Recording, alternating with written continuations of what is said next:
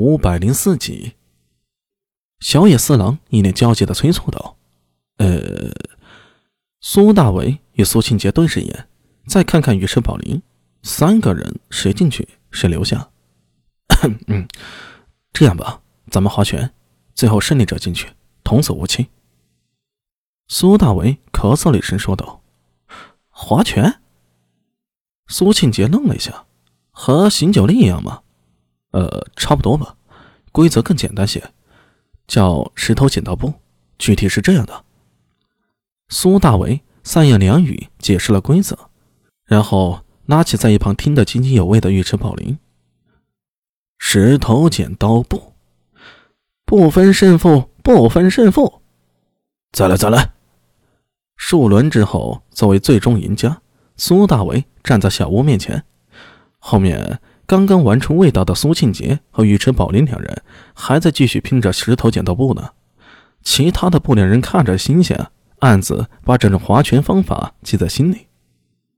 法师，这位是长安县不良帅苏大伟，我把他带过来了。让他一个人进来吧，其余的人就在门外。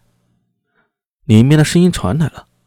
小野四郎点了点头，侧身站在门边，示意苏大伟进去。苏大为双手按在木门上，脑子里闪过无数念头：这法师究竟是什么人呢？听他说话的声音啊，像是童子一样，感觉好古怪。东瀛会馆里的法师，应该是那几名僧人中的一位吧？房间里真的有上元夜被劫的孩子吗？事到临头，苏大为忽然觉得自己的双手似有千斤重啊！客人怎么还不进来呀？门后传出声音，苏大为暗咬一口牙，双手尽力一吐，砰的一声，大门打开，屋里没有点灯，充满了幽暗，只有外面一点新月光芒从大门投进去，才勉强看清里面的事物。苏大为瞪大眼睛，看到一个年幼的小沙弥正盘膝坐在地上，双手合十，看到自己，他的脸庞微微抬起，一双眼睛里啊。闪烁着清澈而妖异的光芒，这个小沙弥不简单呢。苏大为眼瞳微缩，脑子里仿佛闪电一样划过了一个念头，然后他在背后无数人的探寻的目光中抬步踏入，并在小沙弥的示意下反手带上了房门。哈，你是不良人？小沙弥冲他笑了一下，露出一口雪白的牙齿。让我猜猜，你是长安县还是万年县的不良人？呃，应该是长安县吧。那么你姓苏还是姓陈呢？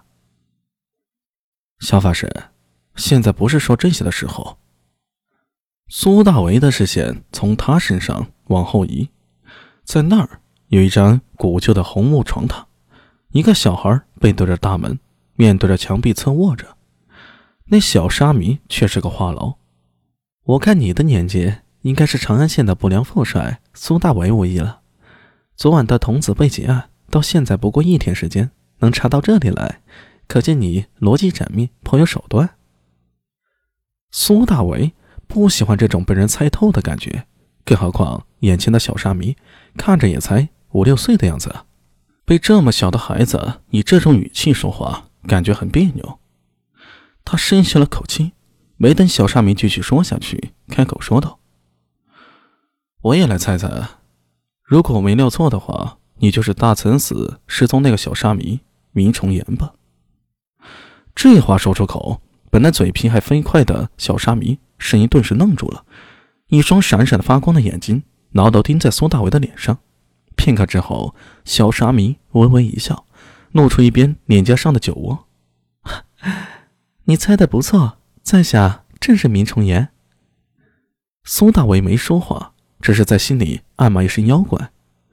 下午大慈恩寺报案说明崇岩失踪，苏大为就曾看过对方的资料。这娃娃也不过方才五岁呀，居然能跟得上自己的思路和节奏，与自己侃侃而谈，而且还隐隐要占住话题的主导。套用一句话呀，此子多智近妖。别说五岁。许多人十五岁、二十五岁都说不出“明重岩”这些话来。苏大为沉默着，心里瞬间想到很多，许多疑问生出了：这孩子是怎么从大慈寺跑出来的？又为何会在东瀛会馆里？这中间究竟有什么自己不知道的呢？最后，最重要的是，躺在屋里的那孩子是谁？明崇言恰好在这时候仰头微笑。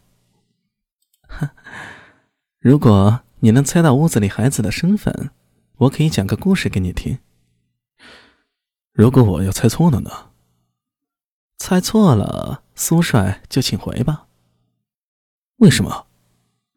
却见明崇言抖了抖月白僧衣，虽然人小手短，却也慎重其事的双手合十，极其装逼的说道：“ 因为我不喜欢与笨人说话。”你妹的！苏大为在心里啊暗自骂了一声，如果不是顾及对方年龄小，早就劈头盖脸骂过去了。这天才的少年不童子，是那颗聪慧的脑袋，却满脑子斗志的想法，一把。既然想玩，那就奉陪到底。